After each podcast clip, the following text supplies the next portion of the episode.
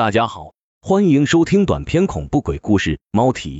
半夜你要是听见猫的声音，千万别好奇，尤其是猫啼的时候。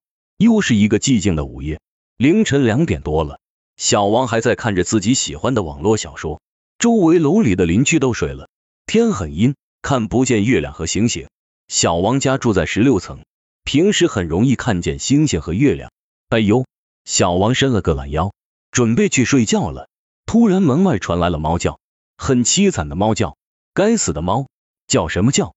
这个声音好像是婴儿的哭声，有点瘆人。大半夜的，怎么了？谁家的猫啊？讨厌！不一会，那只猫停止了叫声，消失了。小王这才睡下了。第二天早上，他问邻居小米：“小米，我们这谁家养的猫啊？半夜叫唤，不知道你也听见了？”小米的话告诉小王，他昨天也听见了猫的声音，像是在哭的声音，好可怕啊！小米的说完，下楼了。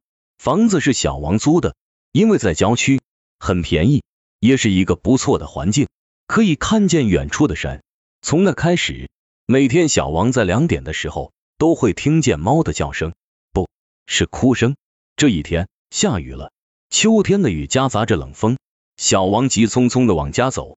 进了楼道，上电梯，十层、十一层、十六层，出了电梯，好像觉得有一双眼睛死死的盯着自己，顿时一阵寒意涌上来。他急忙拿出钥匙开门，还是半夜两点，那声音又出现了，这次仿佛就在自己家的门口一样，声音清晰无比。妈的，谁家的猫啊？我家的。外面有人说话，奇怪啊，别让它半夜出来叫唤，吓死了人怎么办？真是的，外面没有了声音。小王好奇的从门镜里望去，没有人。一夜过去了，小米问他有没有听见猫叫，听见了，主人也在。我骂了几声，好想把猫带走了。是一个中年女人，我们这里没有中年女人的声音呢，没有。小王感觉脊背发凉，不会吧？我昨天估计是太累了吧，幻觉。可是自己明明听见了猫叫和女人的声音。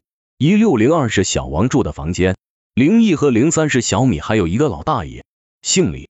小米是一个二十多岁的姑娘，昨晚那女人是四十多岁的声音，而且小米也是一个人住。